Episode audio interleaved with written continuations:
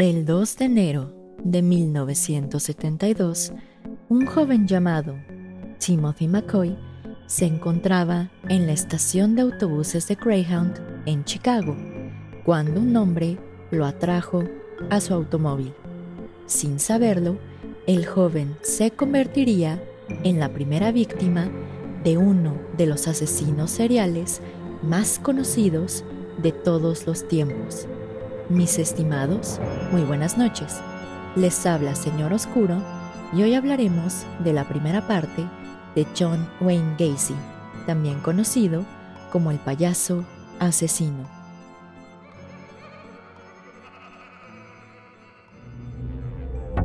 Bienvenidos a Señor Oscuro, un podcast en el que cada viernes su servidora Jessica Ballarino los adentraré en los casos más perturbadores y extraños que se han documentado, ya sea que se trate de temas paranormales o bien de lo más retorcido de la mente humana, nos aseguraremos de que todos y cada uno de estos casos queden grabados en sus sueños y pesadillas.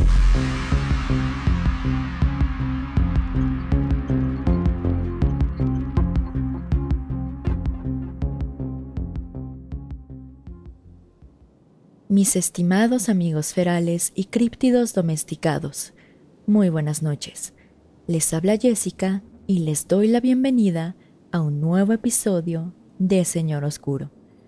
Antes de empezar con el episodio de hoy, tengo que dar un aviso legal, ya que el contenido del mismo puede ser sensible para algunas personas, por lo que se recomienda discreción.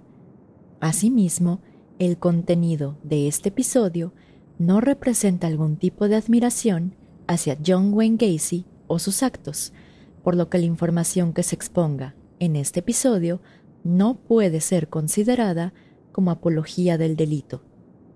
En esta ocasión, les traemos el caso de un asesino serial que no necesita presentación o introducción, ya que la brutalidad de sus crímenes lo precede hasta la fecha. Los asesinatos de John Wayne Gacy, también conocido como Pogo el payaso, han sido materia de numerosos libros, trabajos académicos y episodios de podcast, y este no será la excepción. Para quien esté escuchando este episodio a través de alguna plataforma o aplicación para escuchar podcast, les aviso que dejaré algunas fotos de este caso en el video que se suba a YouTube así como en la página de Instagram de Señor Oscuro. John Wayne Gacy Jr. nació el 17 de marzo de 1942 en el estado de Illinois, en la ciudad de Chicago, en los Estados Unidos de América. Su familia estaba compuesta por su padre, de nombre John Stanley Gacy, su madre, de nombre Marion Elaine Robinson, y sus dos hermanas, de nombres Joanne y Karen siendo Gacy el segundo en nacer. La infancia de Gacy podría describirse como relativamente normal, salvo por la turbulenta relación que tenía con su padre, un maquinista y veterano de la Primera Guerra Mundial. El padre de Gacy era un alcohólico violento que descargaba su ira en toda su familia, pero especialmente en nuestro futuro asesino serial. En una entrevista posterior, Gacy revelaría que en una ocasión su padre lo golpeó con un cinturón porque desacomodó accidentalmente unas piezas de un auto que estaba arreglando. La madre de Gacy intentó protegerlo del maltrato de su padre, ocasionando que éste lo apodara como niño de mamá y marica, e inclusive manifestó que se volvería homosexual al crecer. A pesar de lo anterior, Gacy amaba a su padre y siempre buscó desesperadamente ganarse su aceptación, aunque sentía que todo lo que hacía no era suficiente para tener el cariño de su padre. En 1949, justo cuando Gacy apenas tenía siete años, fue acusado de realizarle caricias sexuales a una niña con discapacidad intelectual por lo que su padre lo azotó con una tira de cuero que usaba para afilar navajas. Ese mismo año, Gacy fue abusado sexualmente por un amigo de la familia que trabajaba en el ámbito de la construcción, pero no le mencionó a su padre de este hecho, por temor a que lo culpara. Cuando Gacy tenía 11 años, se golpeó la cabeza al estar jugando con un columpio, causando que se formara un coágulo de sangre en su cerebro. Esto ocasionó que Gacy sufriera de desmayos repentinos hasta la edad de 16 años, ya que hasta ese momento los doctores lograron detectar esta afectación. A los 17 años, Gacy fue diagnosticado con una afección cardíaca, la cual le impedía practicar deportes o realizar algún tipo de actividad física. Esta cuestión no solo ocasionó que sufriera de sobrepeso, sino además causó que su padre pensara que fingía estos padecimientos para ganar simpatía y atención de los demás. Después de ingresar a cuatro escuelas secundarias y dejar inconclusos sus estudios, Gacy se mudó a Las Vegas, donde realizó diversos trabajos en una funeraria denominada Palm Mortuary. Como la paga era tan baja, su jefe de ese entonces lo dejaba dormir en una cama atrás del cuarto de embalsamamiento. En una entrevista posterior, Casey revelaría que una noche se subió a un ataúd que contenía el cadáver de un muchacho joven y comenzó a abrazarlo y acariciarlo, hasta que sintió una especie de shock, parecido a un orgasmo. Asimismo, en otra entrevista posterior, Gacy revelaría que realizó diversos actos de necrofilia precisamente en la funeraria Palm Mortuary. Pero regresemos a la historia. Asustado por esta sensación de shock que tuvo al acariciar el cadáver, Gacy regresó con su familia justo al día siguiente de este suceso y se inscribió en la Universidad de Negocios del Noroeste. En 1963, y después de graduarse, comenzó a trabajar como gerente en la compañía de zapatos Non Bush. Gacy tenía un talento innato para los negocios y las ventas, por lo que, apenas un año después de ingresar a la compañía, fue ascendido al puesto de gerente de una tienda de ropa para caballeros en Springfield, Illinois. Ese mismo año, es decir, en 1964, Gacy conoció a una mujer llamada Marlene Myers, quien después sería su primera esposa. Durante este tiempo, Gacy se vio involucrado en varias organizaciones que servían a la comunidad, tales como la Defensa Civil Federal para Illinois, la Defensa Civil de Chicago y la Cámara Junior de los Estados Unidos, conocida coloquialmente como los Jaycees. De acuerdo con Gacy, fue precisamente en reunión de los Chaseys donde nuestro asesino serial tuvo su segunda experiencia homosexual, siendo la primera la necrofilia que realizó en la funeraria. En una declaración posterior, Gacy relató que un compañero de trabajo de nombre Richard Stewart le realizó sexo oral mientras se encontraba en estado de ebriedad. Después de seis meses de relación, Gacy se casó con Marlene Myers en el mes de septiembre de 1964, con quien tuvo dos hijos. Los padres de Marilyn eran propietarios de unas franquicias de Kentucky Fried Chicken en la ciudad de Waterloo, Iowa, por lo que le ofrecieron a Gacy la gerencia en una de estas sucursales. Derivado de lo anterior, la pareja de recién casados optó por mudarse a este estado.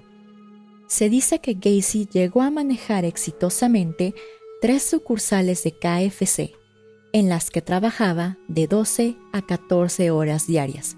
Asimismo, llevaba pollo frito a las reuniones de los Chaseys que se encontraban en Waterloo e insistía que lo llamaran coronel. Después de tener una familia y un empleo más que exitoso, Gacy finalmente se ganó la aprobación de su padre. De acuerdo con el libro intitulado Sueños enterrados dentro de la mente de un asesino serial, el autor Tim Cahill expone que el padre de Gacy se disculpó con él de manera privada al manifestarle lo siguiente, y cito, Hijo, me equivoqué respecto de ti, mientras estrechaba su mano. Sin embargo, la supuesta vida perfecta de Gacy era una mera fachada para sus verdaderos instintos oscuros. Pues ustedes verán, aunque Gacy trabajaba a tiempo completo en los restaurantes de KFC, aún tenía tiempo suficiente para frecuentar las reuniones de los Jaycees en Waterloo, las cuales involucraban prostitución, pornografía y consumo de drogas. Asimismo, Gacy abrió una especie de club nocturno en el sótano de su casa para sus trabajadores menores de edad, donde jugaban billar, les ofrecía alcohol y se aprovechaba de su embriaguez para tener avances sexuales con ellos. En caso de que los menores se negaran a tener relaciones sexuales, Gacy les aseguraba que se trataba de una broma o que estaba probando su moral. Desafortunadamente para Gacy, los abusos sexuales cometidos en contra de sus empleados finalmente llegarían a su fin. En agosto de 1967, Gacy invitó a su casa a un joven de 15 años de nombre Donald Voorhees, con la promesa de darle alcohol y ver películas pornográficas que se proyectaban en las despedidas de soltero de los miembros de los Jaycees. Una vez que el joven se encontraba en estado de ebriedad, Gacy lo convenció de practicarse mutuamente sexo oral, al manifestarle lo siguiente, y cito, debes tener sexo con hombres antes de tener sexo con mujeres. A finales de ese mismo mes, es decir, en agosto de 1967, Gacy abusó sexualmente de otro joven de 16 años de nombre Edward Lynch, quien en ese momento trabajaba como cocinero en uno de los restaurantes de Gacy. De acuerdo con el autor Tim Cahill, Gacy invitó al joven para jugar billar en su casa y propuso que el ganador debía practicarle sexo oral al otro. Cuando Edward se negó, Gacy lo amenazó con un cuchillo, pero el joven logró someter a este futuro asesino serial y lo hirió en el proceso. Posteriormente, Gacy amarró las manos de Edward con una cadena y un candado y lo sometió en el piso al ahorcarlo. Curiosamente, Gacy se detuvo de manera abrupta, se disculpó con el muchacho y lo llevó sano y salvo a su casa. Ambas acusaciones fueron suficientes para que la policía investigara a Gacy en marzo de 1968, ocasionando que el 10 de mayo fuera acusado por un cargo de sodomía y un cargo de intento de asalto.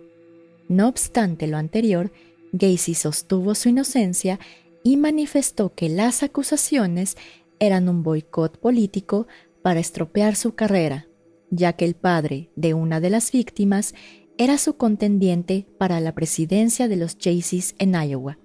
Inclusive, y para probar su inocencia, Gacy se sometió a dos pruebas de polígrafo en diversas ocasiones, siendo que falló ambas pruebas. No obstante lo anterior, y como ustedes se pueden imaginar, Gacy no se quedaría de brazos cruzados ante estas acusaciones, por lo que contrató a un adolescente de nombre Russell Schroeder para que agrediera a Borges y así evitar que se presentara a juicio, ya que su inasistencia haría que los cargos fueran desestimados.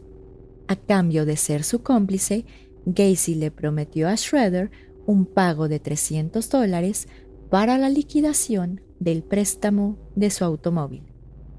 A pesar de que el plan se llevó a cabo, Borges no solo compareció a juicio y señaló a Gacy como su agresor, sino además Gacy fue acusado por los delitos de soborno de perjurio y amenazas maliciosas para extorsionar, relacionadas con las agresiones y las lesiones sufridas por Borges. El 2 de noviembre de 1968, Gacy fue ingresado al hospital psiquiátrico de la Universidad Estatal de Iowa, a efecto de determinar si estaba mentalmente apto para comparecer a juicio. En un reporte psiquiátrico escrito por el doctor Eugene F. Goron, se manifestó lo siguiente respecto de Gacy, y cito, Era aparente que John torcía la verdad de tal manera que no fuera alguien malo. Él culpa alternativamente al ambiente, mientras se presenta como una víctima de las circunstancias, y culpa a otras personas, mientras se presenta a sí mismo como la víctima de otros que están tras de él. Su diagnóstico final concluyó que John Wayne Gacy parecía de trastorno sociopático de la personalidad con reacción antisocial. Después de su estancia en el hospital psiquiátrico, el 7 de noviembre de 1968, Gacy compareció ante el jurado y se declaró culpable por el delito de sodomía, con la condición de que los demás cargos fueran desestimados. Derivado de lo anterior, Gacy fue sentenciado a 10 años de prisión y enviado al reformatorio varonil estatal en Anamosa. Ese mismo día, Marilyn Myers, es decir, la esposa de John Wayne Gacy, solicitó el divorcio, así como la propiedad de la casa donde vivían, la guardia y custodia de sus hijos y una pensión alimenticia, siendo que el proceso de divorcio finalizó el 18 de diciembre de 1969. Para este momento, la vida de Casey iba en picada, ya que el 25 de diciembre de 1969 su padre falleció a causa de cirrosis. Se dice que cuando Gacy recibió la noticia, colapsó en el suelo y lloró desconsoladamente. Y desafortunadamente para Gacy, le fue negado un permiso especial para salir de prisión y acudir al funeral de su padre. En el mes de junio de 1970, y después de cumplir tan solo 18 meses de condena, Casey obtuvo su libertad condicional y regresó a vivir con su madre en Chicago, donde consiguió un trabajo como chef en un restaurante denominado Bruno's Restaurant and Lounge, con la ayuda de su madre, Gacy compró una casa ubicada en el número 8213 en la avenida West Somerdale. Esta casa se caracterizaba por contar con un espacio de arrastre de un metro de profundidad, el cual fue usado posteriormente por Gacy para enterrar a sus víctimas. Con una casa, un trabajo estable y buena conducta fuera de prisión, parecía que John Wayne Gacy finalmente había dejado su vida criminal detrás. Inclusive le manifestó a unos amigos que jamás volvería a prisión. Sin embargo, y como ustedes ya lo sabrán, la carrera de Gacy apenas comenzaba, ya que el 12 de febrero de 1971 nuevamente fue acusado de un cargo de abuso sexual cuando recogió a un adolescente de la terminal de autobuses Greyhound, llevándolo a su casa y forzándolo a tener sexo con él. Sin embargo, el jurado desestimó la acusación después de que la víctima no se presentara a juicio. Asimismo, el 22 de junio de 1971, Gacy fue arrestado y acusado de agresión sexual agravada y conducta imprudente, tras mostrarle a un adolescente una placa de un sheriff, llevarlo hasta su automóvil y forzarlo a realizarle sexo oral. Estos cargos fueron desestimados por el jurado después de que se comprobó que la víctima comenzó a chantajear a Gacy.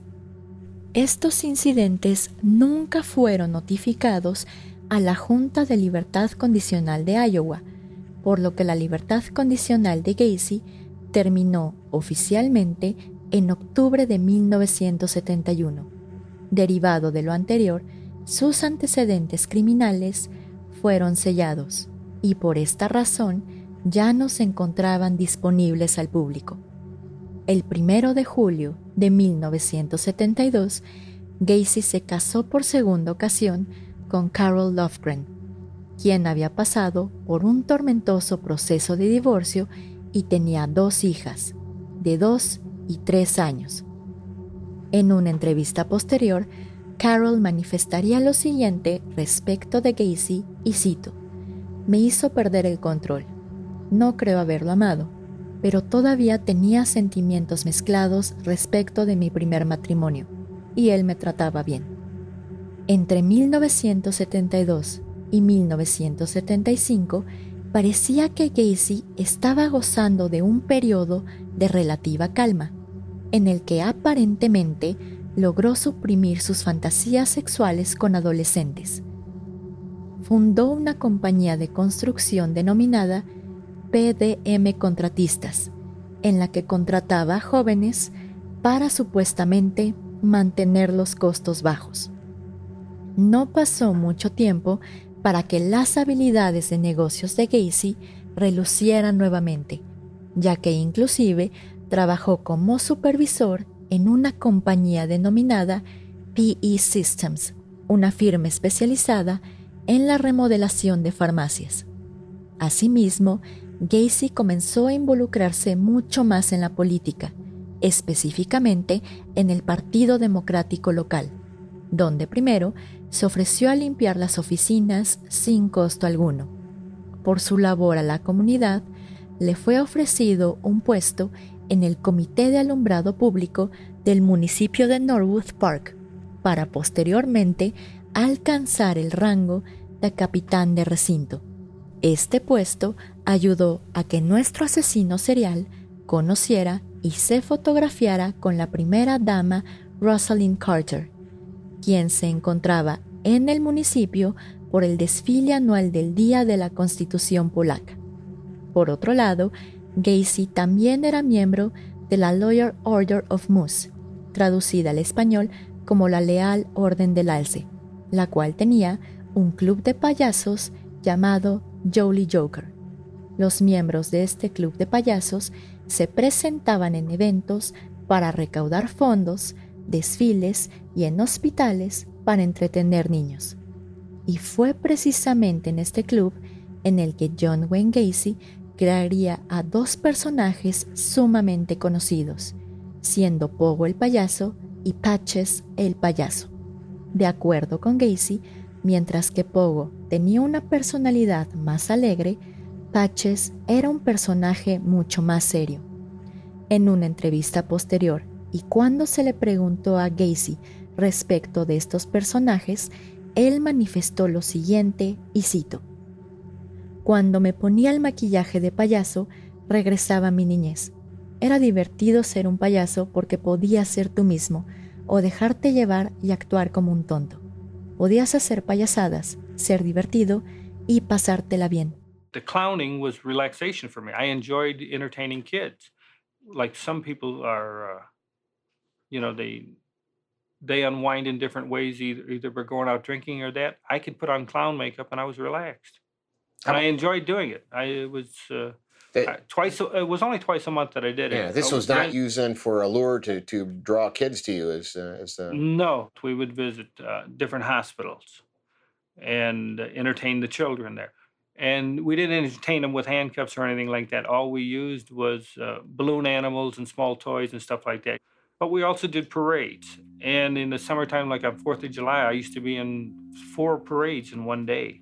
I've always told people when, when I got into clown makeup, I regressed into childhood. It was fun being a clown because you could you, you could be yourself or, or just let yourself go and act a fool. You could be slapstick and funny and have a good time.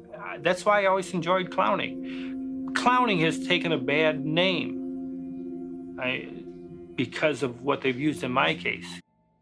Así, y como ustedes lo pueden apreciar, Gacy trabajó arduamente para convertirse en un miembro importante de la comunidad, y tal vez esta fue la principal razón por la que nadie sospechó de él cuando algunos adolescentes de la comunidad comenzaron a desaparecer. La primera víctima conocida de Gacy fue un joven de 15 años de nombre Timothy McCoy, quien desafortunadamente conoció a nuestro asesino serial el 2 de enero de 1972. En una confesión ante la policía, Gacy revelaría que esa misma tarde y después de una fiesta familiar, manejó hacia el centro cívico en el Loop. Después, atrajo a su víctima de la terminal de los autobuses Greyhound hacia su automóvil, le dio un recorrido por todo Chicago y lo llevó a su casa, bajo la promesa que podría pasar la noche allí y luego lo regresaría para tomar su autobús a tiempo para regresar con su familia. Al llegar a su hogar, Gacy y McCoy bebieron y tuvieron relaciones sexuales consensuadas. Al despertar, Gacy encontró a McCoy en la entrada de la habitación con un cuchillo de cocina en la mano, por lo que saltó rápidamente de su cama hacia su supuesto atacante. McCoy levantó sus brazos en señal de rendición, pero al empuñar el cuchillo, cortó accidentalmente a Gacy en el antebrazo. En ese momento, Gacy torció la muñeca de McCoy, golpeó su cabeza contra la pared de la habitación y lo pateó hacia el closet. McCoy logró defenderse al patear a Gacy en el estómago, causando que se doblara del dolor. Sin embargo, esto no fue suficiente para detener a Gacy, ya que sometió a McCoy en el piso y lo acuchilló repetidamente en el pecho. Acto seguido, Gacy se levantó, lavó el cuchillo en su baño y se dirigió a la cocina, donde encontró la mesa preparada con dos lugares, un cartón de huevos abierto y un pedazo de tocino sin rebanar. Y fue en ese momento donde Gacy comprendió que McCoy se despertó antes que él para prepararle el desayuno y que probablemente acudió al cuarto sin percatarse que traía el cuchillo en la mano. Gacy enterró a McCoy en el espacio de arrastre debajo de su casa y después lo cubrió con una capa de concreto, para así evitar cualquier tipo de olor nauseabundo. Este asesinato sería un parteaguas para la carrera criminal de John Wayne Gacy, ya que en una entrevista posterior reveló que se sentía drenado después de matar a McCoy, pero notó que experimentó un fuerte orgasmo mientras lo acuchillaba y escuchaba cómo la sangre de su víctima brotaba de las heridas, añadiendo que, y cito, Ahí fue cuando me di cuenta que la muerte era la última emoción. Así que mis estimados, por el momento, aquí dejamos la historia de John Wayne Gacy. Y ya saben que los saludos se quedan al final, por si desean quedarse con nosotros más tiempo. Por mi parte, solo me queda despedirme, desearles que tengan una bonita semana y nos vemos el próximo viernes en otro episodio de Señor Oscuro. Señor Oscuro se despide por el momento. Muy buenas noches.